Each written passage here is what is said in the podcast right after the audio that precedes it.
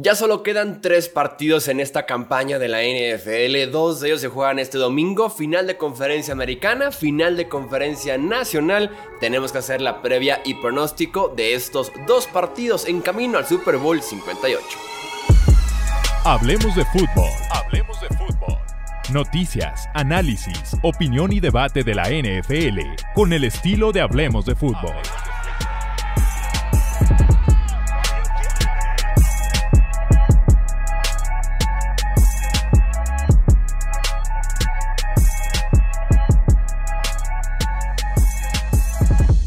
Amigos, bienvenidos a una edición más del podcast de Hablemos de Fútbol. Yo soy Jesús Sánchez, como siempre, un placer estar con ustedes, acompañado del buen Wilmar Chávez para poder hacer la previa de las dos finales de conferencia que van a definir justamente el enfrentamiento del Super Bowl 58 en Las Vegas el siguiente 11 de febrero.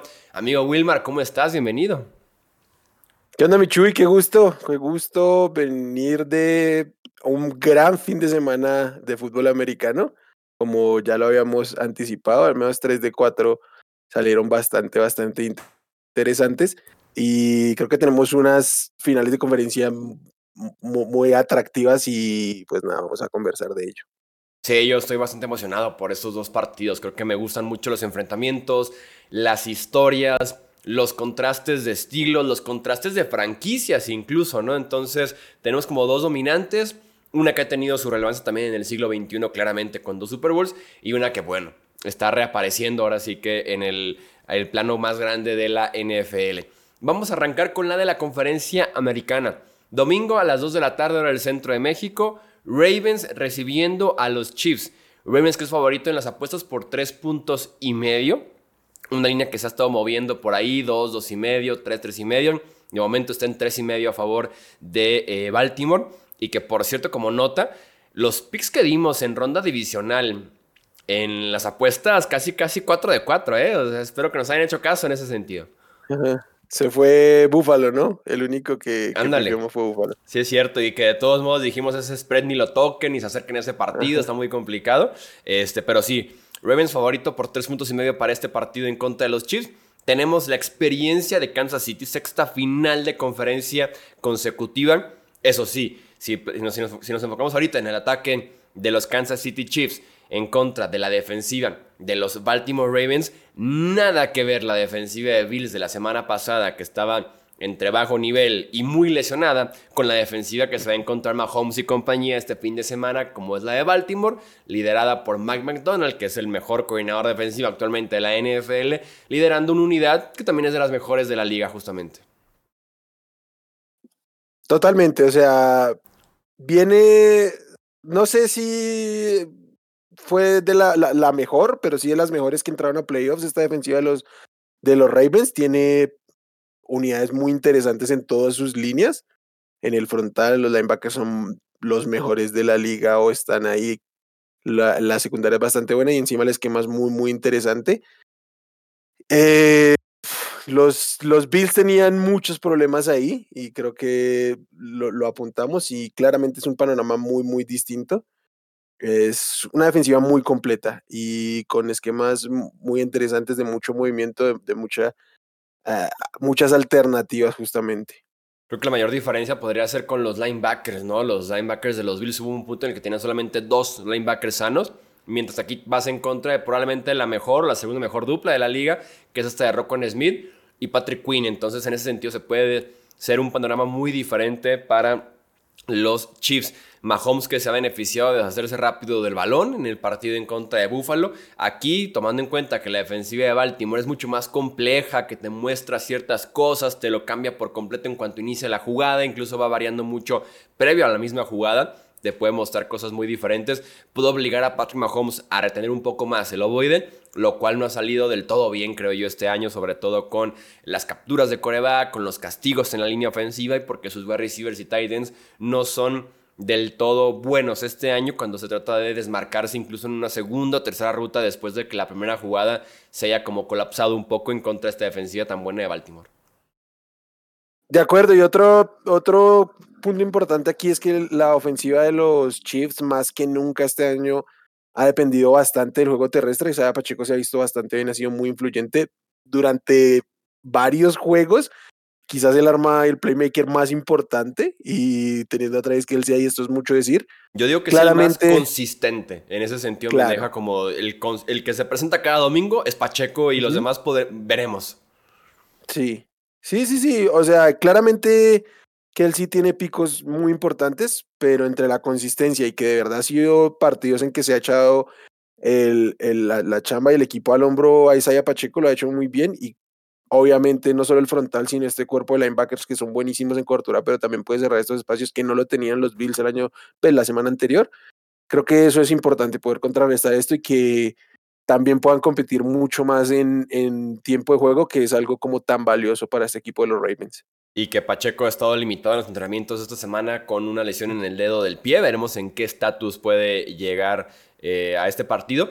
Y creo yo que el resurgimiento que vimos de la semana pasada de la ofensiva de Kansas City sí tuvo que ver mucho con lo que fue la defensiva de los Bills, también con el partidazo de Travis Kelsey, con el sólido partido de Marqués Valdez Scandling, que tomando en cuenta la muestra que tenemos de semana 1 a semana 18, más la ronda de wildcard, creo que es muy válido preguntar el tendremos el mismo partido. O sea, son capaces de darnos un segundo partido consecutivo así de bueno Kelsey, con doble touchdown incluso. MBS con una recepción por arriba del hombro, convirtiendo una, una tercera oportunidad. Como que me genera esa incertidumbre, ¿no? De si podemos obtener la misma versión de estos dos jugadores que fueron claves en ese ataque aéreo de, de Chiefs en contra de Bills. Sí, y de Rashid Rice también, ¿no? Que no fue el más espectacular del partido, pero viene siendo también el receptor más consistente y creo que con distancia de los, de los Chiefs. Creo que habría que evaluar eso, ¿no? Justamente este ha sido el, tema con los, con los Chiefs, la falta de consistencia. Los receptores fundamentalmente le han costado juegos a, a este equipo y creo que aquí podría, no sé, creo que habría que tomarlo con recelo y decir, van a tener un juego tan importante como el de la semana anterior, no ha sido la constante de la temporada, entonces habría que tomarlo como con pinzas.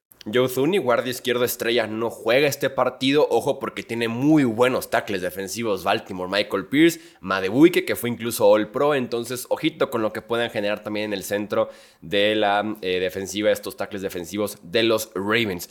Pasemos a hablar de la ofensiva justamente de Baltimore, ahora en contra de la defensiva de Kansas City, que debe ser también un enfrentamiento para chuparse los dedos porque está increíble. Mark Andrews parece al momento de grabar este podcast que va a estar de regreso dándole a Baltimore ya ese como doble tight end porque ya Isaiah Likely se desarrolló como una muy buena arma ofensiva también, confiable, súper atlético, teniendo por ahí también esa opción ya con Mark Andrews de regreso y una defensiva de Chiefs que fue buenísima todo el año pero que en algún momento también Josh Allen como que la pudo trabajar la semana pasada en Buffalo.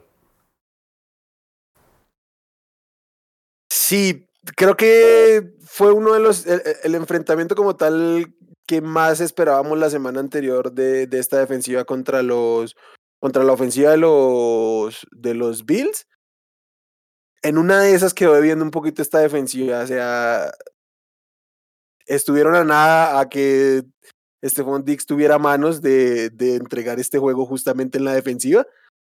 Y creo que eso podría ser complejo porque claramente hemos visto mucho de esta ofensiva de los, de los Ravens. Tienen muchas armas y recuperan a Mark Andrews, pues mucho más importante. Isaiah Likely cumplió muy, muy bien en ese rol. Eh, pues los receptores ni punto de comparación con lo que hemos tenido de los Ravens en los últimos años. Creo que hace dos, tres años probablemente Nelson Aguilar apuntaba a ser de las mejores opciones en este roster.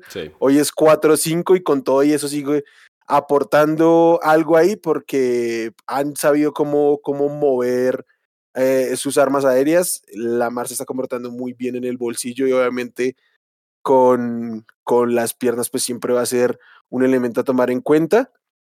Tienen un poco la tranquilidad que no tuvieron que desgastarse tanto contra los Texans, si bien como lo habíamos dicho, empezaron lento, luego retomaron, agarraron ritmo y básicamente le pasaron por encima a, los Houston Texans.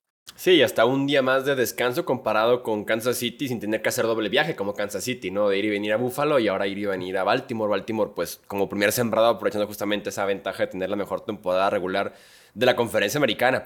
Eh, Steve Spagnuolo, el coordinador defensivo de Chiefs que ha visto mil batallas en postemporada, tiene ahora un enfrentamiento muy interesante con Lamar Jackson, porque Spagnuolo, por ejemplo, es fanático del blitz. Él va a mandar defensivos extras una jugada tras otra. Y Lamar Jackson este año ha sido fascinante cómo ha atacado justamente o contraatacado el blitz. En lugar de simplemente decir, me salgo la bolsa y puedo correr en contra, en teoría, una defensiva que podía estar más cargada al frente, pasando una o dos líneas, tengo campo abierto. Más bien ha comprado un poco de tiempo y ha sido muy agresivo, muy vertical. Lo hizo la semana pasada en contra de los Texans, también muy agresivos de Demico Ryans. Y quiero ver justamente cómo se puede Lamar parar en la bolsa, extender un poco, ganar uno o dos segundos, pero seguir siendo súper agresivo, yendo vertical con su juego eh, eh, aéreo. Ya no es tanto de correr en contra de la defensiva que le mande presión adicional. Eh, y quiero ver cómo se puede desarrollar en la que el considero, creo yo, es un juego delegado para Lamar Jackson. Es un juego de un antes y un después posiblemente en su carrera. Sí, creo que... O sea, ya hemos tenido una temporada MVP de Lamar Jackson y terminamos eh, quizás esperando un poquito más en esos playoffs.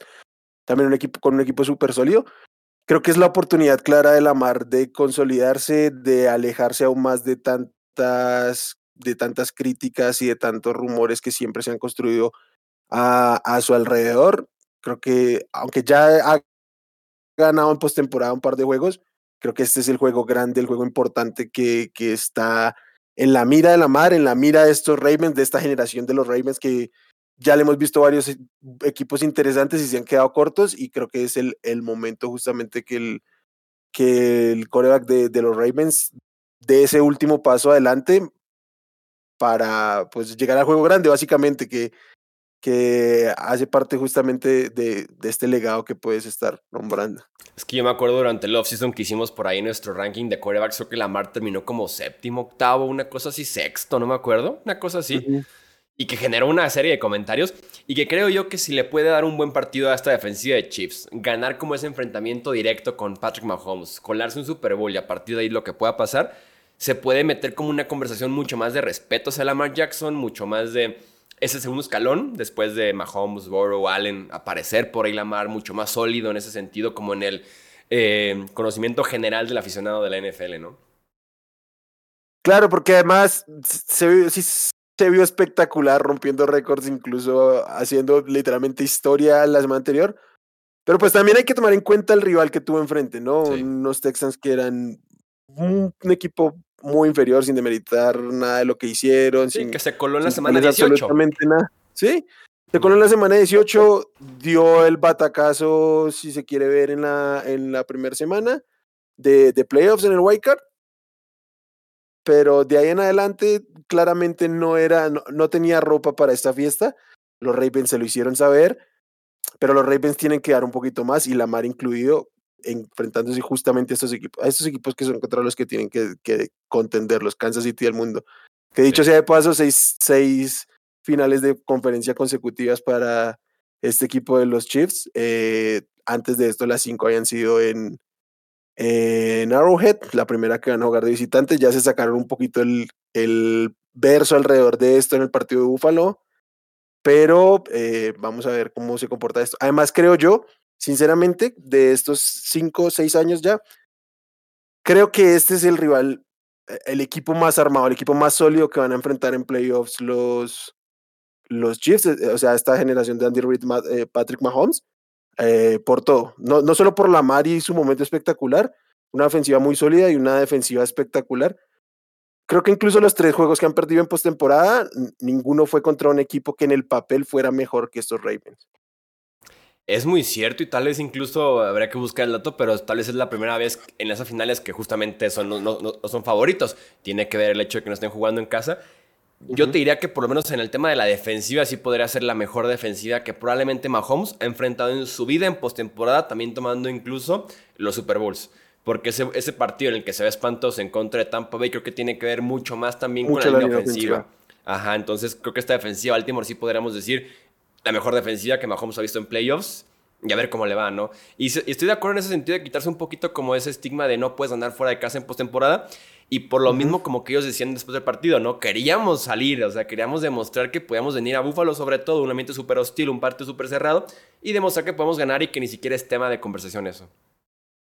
De acuerdo, porque en el tema de la defensiva, incluso la primer final de conferencia que jugaron, que fue contra Belichick, No era la gran defensiva de los Pats como en otros años. Fue un equipo al que tuvieron que meterle 37 puntos para poder ganarle.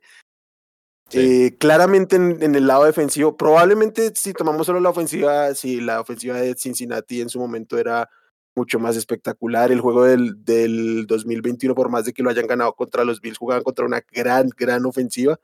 Pero creo que overall estos Ravens puede ser el rival más duro que ha enfrentado Mahomes en postemporada. Y sobre todo, creo yo, Baltimore va en contra de. como de cierta etiqueta, como de cierto estigma en el que tengo aquí apuntado mis notas, o sea, tiene que vencer como al campeón, al pez gordo, al peso pesado, al mandón de la conferencia, al mandón de la liga. Es como cuando decíamos, los Chargers de Philip Rivers, pero tienen que ir a Foxboro, ¿no? A ganarle a Tom Brady y Bill Belichick y compañía, ¿no? O los Colts de Peyton Manning, o los Broncos de Peyton Manning. Era como al final de cuentas el primero vence a los Pats y después hablamos de qué puedes más lograr o aspirar en ese sentido. Y Baltimore tiene y el legado que puede sembrar. Sí. Sí, estoy completamente de acuerdo. Creo que es creo que es un partido en cuanto a lo emocional, en cuanto al legado, en cuanto a historia y todo, mucho más importante en este momento para los Ravens que para los propios Chiefs, por obvias razones, porque es un equipo que está, que ha tenido más logros en, en el corto plazo y pues son los Chiefs. Los Ravens les está haciendo falta, así como a otros en la conferencia les está haciendo falta como sentar ese, ese legado ganador. Pick para este partido. Baltimore Ravens. De hecho, yo no he encontrado el 2.5. Si lo encuentro en algún punto de la semana lo voy a tomar, sino el menos 3, pero no, no lo he conseguido. Ok, yo también voy con los Ravens en esta final de conferencia. Malo cuando apostamos todos en contra de Patrick Mahomes. Las cosas salen mal cuando eso pasa. Sí, pero. no sé, creo que es inevitable ir con el que para mí en este momento es el mejor equipo de la liga. Estoy de acuerdo contigo. Platiquemos entonces de la final de la conferencia nacional, los Lions de visita en Santa Clara para enfrentarse a los 49ers, San Francisco que es favorito por 7 puntos en este encuentro. Última victoria de los Lions como visitante en postemporada 1957 justamente en San Francisco, así que tienen que borrar justamente esa mala racha en el mismo sitio que empezó con ese último triunfo de playoffs como visitante. Y también tenemos aquí el duelo de el pick número uno de, de, su draft, que fue Jared Goff en contra del último pick de su draft, que fue Brock Purdy. Creo que ambos comparten el no ser los mejores corebacks, los más talentosos, los más sólidos, los más confiables en algún momento de la temporada, pero que han llegado a sus mejores versiones y a ser justamente finalistas para MVP, eh, quarterbacks de Super Bowl, incluso como Jared Goff, rodeados del talento correcto, de dos ofensivas con un sistema brutal, con Ben Johnson, con Kyle Shanahan, con excelentes wide receivers, tight ends, fullbacks, running backs y línea ofensiva. De acuerdo, eh, le voy a agregar la mentalidad tan brutal que tienen los Detroit Lions, que creo, más allá de muchas maneras, formas estratégicas de competir, que sí que las tienen, creo que es claramente su upgrade, claramente, y sobre todo contra un equipo de Shanahan que, vamos, no es sorpresa para nadie que estuvieran compitiendo hasta el último minuto contra un sembrado 7. Entonces, eh, disparándose en el pie, básicamente ellos, ¿no? En, ocasiones. Sí, y al final dependiendo de errores crasos del rival para poder sostenerse y poder sacar este partido adelante, más allá de la superioridad que ha mostrado a lo largo de la, de la temporada, casi en cada una de sus líneas. Creo que obviamente aquí el tema de las ofensivas es espectacular por ambos lados. Eh, no sé cómo esté Divo si va a alcanzar a jugar. Está, ha estado limitado en los entrenamientos, muy, muy limitado. Supuestamente hay buenas noticias. Yo cuando llegan así de justo soy mucho de la idea de pensar, sí juega, pero ni cerca del 100%, así que no es como que un gran factor que juegue. O decir, sí va a jugar, la esperanza está ahí porque no va a estar muy cerca del 100%. Yo creo que eso es, factor, más allá de quitarle mérito a Brock Purdy lo que ha hecho, porque obviamente nos van a caer, como siempre, los fanáticos de los Niners. Pero eh, esta es una ofensiva que suele depender mucho de que todas sus piezas estén en, buena condición. Cuando se ausentó Dido, cuando se ausentó McCaffrey, se sintió, se sintió tanto que no fueron capaces de ganar sin ellos, básicamente. Entonces, esto creo que cobra mucha relevancia. Igual está Brandon Ayuk, que pues es un, es un gran receptor, Josh Kittle y Christian McCaffrey, Cal. O sea, es un elenco muy, muy importante, pero creo que cada pieza es valiosa aquí porque todo debe conjugarse. Tienen la ventaja de que no van contra la gran defensiva. Sí creo que es una defensiva un poquito underrated. Creo que se le mira muy por sobre el hombre y, cumple en muchas ocasiones para sostener los tiroteos en los que se meten, básicamente. Eh, pero del otro lado sí no hay punto de comparación. La defensiva de los Niners sí es sustancialmente mejor que, la de ellos y le va a exigir más a la ofensiva que también encuentra muchas maneras de, de hacer daño con el tándem de, de, running backs, con Amon Razan Brown y compañía que algo van aportando y con Sam Laporta que es una de las historias más interesantes de novatos este año. Yo fíjate que con la ofensiva de los 49ers, sobre todo con este enfrentamiento que tienen con la defensiva de los Lions, me parece que es clave atacar a los linebackers, ¿no? Que es como la parte más débil que podrían tener estos Detroit Lions, sobre todo en cobertura, sobre todo porque son muy agresivos en decir, vamos a plantarnos e ir a detener el juego por tierra, ¿no? Y te llenan la caja, siempre con dos, tres pasos hacia adelante en cuanto empieza la jugada. Y quiero ver la forma en la que se pueden aprovechar justamente de estos linebackers, de estos safeties en cobertura, con running back, fullback, tight end. Aprovechar justamente el hecho de que no está Divo Samuel por fuera, pero que sí está, por ejemplo, un Kittle y ni se diga un McCaffrey, que fueron básicamente quienes sacaron los partidos adelante, más bien quienes sacaron el partido adelante la semana pasada en contra de Green Bay. Y el simple hecho de que no esté lloviendo, no hay pronóstico de lluvia para este partido, a mí me regresa la confianza en Brock Purdy cuando me preguntaban la semana pasada y cómo viste a Brock Purdy y demás, yo decía es que no sé qué tanto puedo culpar a la lluvia, qué tanto puedo culpar al escenario o que haya jugado mal el coreback. Manos pequeñas, un tipo que no es justamente el más grande en ese sentido, le va a pesar mucho la lluvia. Estaba revisando, por ejemplo, en Pro Football Focus, la calificación de Brock Purdy fue muy mala en contra de Green Bay. La segunda peor este año fue en contra de los Browns cuando también estuvo lloviendo bastante a principios de temporada. Ni siquiera fue aquel partido de la conmoción cerebral o en contra de Ravens con sus intercepciones. No, fue el partido de Browns otra vez con la lluvia. Entonces, como quiero separar mucho el factor del clima la semana pasada con la actuación de Brock Purdy. Y mientras esté bien en ese sentido, yo esperaría que Brock Purdy vea otra vez, digamos, una versión de él muy competente, con mucho play action, basándose mucho en McCaffrey, pero aprovechando también los espacios después de hacer un buen play action con George Kittle o con Brandon Ayuk, más que con Divo Samuel, que no consideraría que tenga un gran partido en contra de Lions. Lo estás excusando, básicamente. A Brock Purdy. sí. La realidad es que sí. que... Jugó muy mal.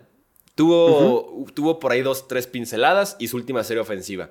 Eh, pero sí jugó mal en el partido. Quiero culpar a la lluvia. O sea, quisiera verlo en plan, vamos haciendo esta semana. Porque la defensiva de Green Bay no era como para que Brock Purdy, el Brock Purdy normal, tuviera un mal partido. Era para que Brock Purdy tuviera un buen partido, creo yo. Eh, como no lo obtuvimos, quisiera verlo con un clima un poquito más favorable.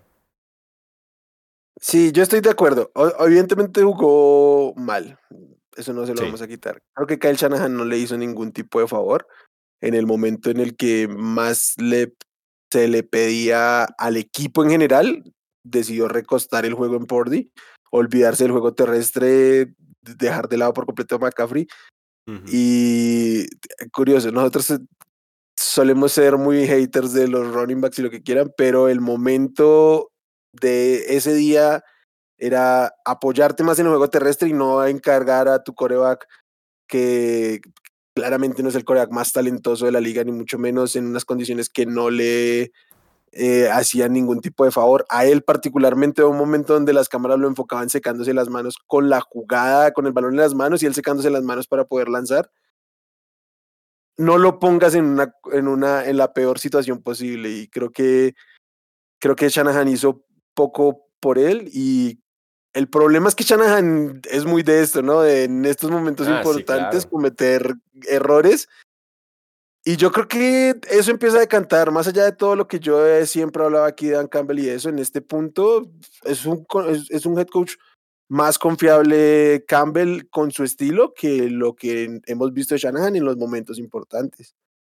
¿No te deja la sensación en este enfrentamiento de Shanahan contra Campbell que bien podría definir el partido, las decisiones de cada uno, al final de cuentas, o sea, tanto en las cuartas oportunidades, conversión dos puntos de Campbell, pero que también esa misma sobreagresividad le cuesta un montón de decir, dejamos dos, tres, cuatro, cinco, seis puntos en un partido en el que sí tienes que irte al tú por tú con una ofensiva que te pueda hacer 30, pero que al final de cuentas Shanahan como el ser un poco más calmado, como más preciso en ese sentido de la toma de decisiones jugadas y demás, como que le pueda ganar la partida en una sobreagresividad a Dan Campbell.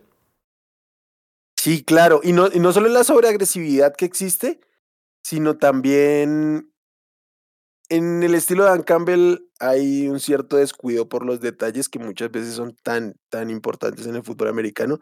De hecho, tenemos un video aquí analizando el final del partido contra los Bucks, que deja mucho Mm, que ¿qué desear tal, de eh? estas alturas. Señor. ¿Qué, ¿Qué tal? O sea, el descuido Sí, no. de los dioses, ¿eh? Sí, tal cual. O sea, eh, es tema. O sea, es tema, hace parte de lo que es Dan Campbell, de lo bueno y lo malo. Y creo que en este punto, descuidar estos detalles eh, puede ser crucial, puede ser. Puede, puede complicarte un partido tanto como dejarle 35 segundos a un rival para que te empate, tanto así. Y creo que eso le puede venir a jugar un poco en contra en algún momento a Dan Campbell. El tema es que lo, lo, lo que, lo que hemos visto de Shanahan en, en, en partidos importantes a mí me ha dejado mucho que desear y sí me terminó decantando en este momento por el, por el staff de los Lions, además porque lo que está haciendo Ben Johnson es, es espectacular con esa ofensiva. Que también podríamos verlo en que los, los famosos partidos de playoffs que se salen a ganar en lugar de no a perderlos. Shanahan es la definición literalmente de no perderlos y Campbell es la definición también de ganarlos, ¿eh? Ajá. Sí, a mí me, me gusta mucho un choque de estilos que hay aquí en términos de, de, todo, de todo lo que engloba e- ese rol de, de head coach y, y sus distintas variantes, sus distintas perspectivas y, y sus distintos enfoques. Y de alguna forma también aquí la presión está al mil con los Niners. O sea, están, son los obligados jugando en casa, con otra final de conferencia. Han sido 4 de 5 en los últimos años, sin Super Bowl. Y decir, los Lions que son como un equipo nuevo, que son como el invitado aquí, el nuevo en el salón, en estas finales de conferencia, playoffs y demás, que lleguen al Super Bowl antes que nosotros otra vez, será como un golpe devastador en ese sentido para el proyecto. Sí, sobre todo estos Lions, ¿no? Que vamos, no son el equipo espectacular, hiper sólido, ¿no? Es un equipo con cosas muy, muy interesantes, con otras muy cuestionables y que pues es un proyecto de dos años recién y que con todo y eso puedan dar ese paso adelante antes que, que, que, que tu equipo, creo que podría ser un golpe muy importante a esta gestión de, de Lynch Shanahan en conjunto. ¿Cómo debe atacar Detroit a esta defensiva de Niners? Viendo en el papel, el juego terrestre de los Lions es vital. Les encanta sobre todo correr el balón. Jameer Gibbs, sin él no existe la victoria la semana pasada eh, en la ronda divisional. Eh, y aquí el tema es que la defensiva de Niners es 31 deteniendo el juego terrestre por jugada en analíticas. O sea, en ese sentido está hecho como para que Detroit se plante en el Levi's Stadium y se ponga a correr con Montgomery y sobre todo con Jameer Gibbs, ¿no? Eh, aunque lo van a hacer sin Jonah Jackson, su guardia izquierdo titular, y con un centro Frank Ragnow muy limitado por tobillo y por rodilla también. Sí, eh, eso es, muy importante porque yo he sostenido todo el año que esta es la mejor línea ofensiva de la, de la liga y en base a ello pues es que corren como corren. Pu- Puedes tener a Jameer Gibbs en el, en el nivel que quieras, si no tiene una línea ofensiva lo suficientemente sólida no te va a servir de nada. Creo que puede ser importante, pero justamente eso es que ha sido tan pobre el desempeño de los Niners parando la carrera que creo que siguen teniendo ventaja los, los Lions. Finalmente, sí pierden un, titular, otro, otro limitado, pero tienen con qué hacer, eh, pues al contrarrestar un poco este, este escenario con la unidad en general y con la pobre eh, competencia que van a tener en teoría enfrente. Lo que sí me genera muchas dudas a mí en este partido es Jared Goff. Sobre todo porque creo que. Jared Goff depende demasiado de trabajar el centro del campo, depende de trabajar mucho con Sam Laporta, con sus corredores, con Amon Razan Brown, que también vive de las rutas por el centro del campo, como los, las pases- los pases fáciles para Goff, y que hagan el resto. Sus wide receivers, sus tight ends, y patrullando por ahí a Dre Greenlow, que tuvo dos intercepciones en contra de Green Bay, al mismo Fred Warner, que es de los mejores linebackers en cobertura y que también te puede castigar al tipo que se vaya a cruzar por su camino.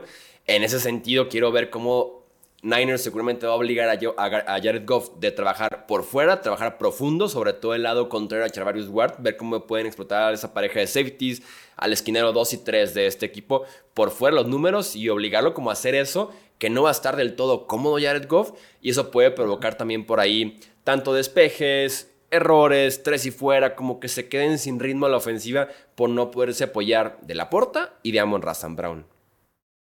Sí, es que ese enfrentamiento con los linebackers de los, de los Niners es, es crucial porque es la zona donde más cómodo se siente Goff. Va a depender mucho en este momento de la velocidad de J. y de, y de Reynolds, que es como su manera de ganar en este momento separación, porque yo creo que Monroe Brown va a tener un gran juego, pero probablemente va a estar muy cerca con, con Fred Warner todo el tiempo y eso pues lo va a limitar. Y, y es un tipo que depende mucho de lo que pueda hacer después del, de la recepción. Claramente Fred Warner no es el, el clásico linebacker que enfrenta cada semana, es un tipo completamente distinto, es un tipo de otro molde y no le va a ser tan sencillo hacerlo en, en ese centro del campo como lo ha venido haciendo.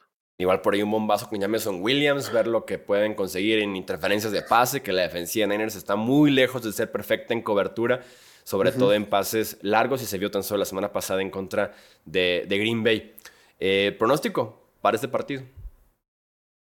Lo primero es que a mí me gusta mucho el spread de los Lions. No, no, veo, no veo esto de un touchdown o más. Eh, voy a decir Lions. Tengo uh. muy poca fe en Kyle Shanahan en este punto de su vida. Ok, ok, ok. Yo voy con los Niners. Eh, me gusta el spread de los Lions también. Sí, me gusta para que cubran estos Lions. Aunque sea al final. Sí, creo que, creo que incluso ganando los Niners y creo que incluso ganando, digamos, holgado en, en juego, podríamos ver un backdoor cover del, de los Lions ahí medio tratando de competir al final. Sí, El me gusta muchísimo y me gustan las altas del juego también. Sí, este, este pinta para los dos estar en los 25, en los 30, andar por ese rumbo, creo yo. Sí, es un número 50, 51, no es tan alto como podría ser. Eh, los Lions tranquilamente te meten 30 puntos así pierden, entonces sí. está interesante. Sí, no, y pueden ganar comiéndose 35 puntos también, entonces sí. está en su ADN. Muy bien, pues que nos comenten sus pronósticos para estas finales de conferencia en la americana, en la nacional, quién, ¿Quiénes creen que van a enfrentarse en el Super Bowl 58 en Las Vegas? Wilmer, como siempre, muchísimas gracias, amigo. Chuy, qué gusto como siempre. Creo que va a ser un gran fin de semana porque tiene muy buena pinta ambos juegos con sus distintos factores. Y nada, toda la gente, gracias por pasar por acá y disfruten estos pocos juegos que nos van quedando en la temporada. Tres nos quedan, así que en efecto, prepárense lo mejor que puedan para este domingo y ya, pues a, depender ya solamente de un solo partido que va a ser el Super Bowl 58. Estaremos aquí de regreso para comentar justamente las finales de conferencia y tendremos muchos días para platicar del enfrentamiento que nos quede para Las Vegas. A nombre de Wilmar Chávez, yo soy Jesús Sánchez, esto es Hablemos de Fútbol. Hasta la próxima. Gracias por escuchar el podcast de Hablemos de Fútbol. Para más, no olvides seguirnos en redes sociales y visitar hablemosdefutbol.com.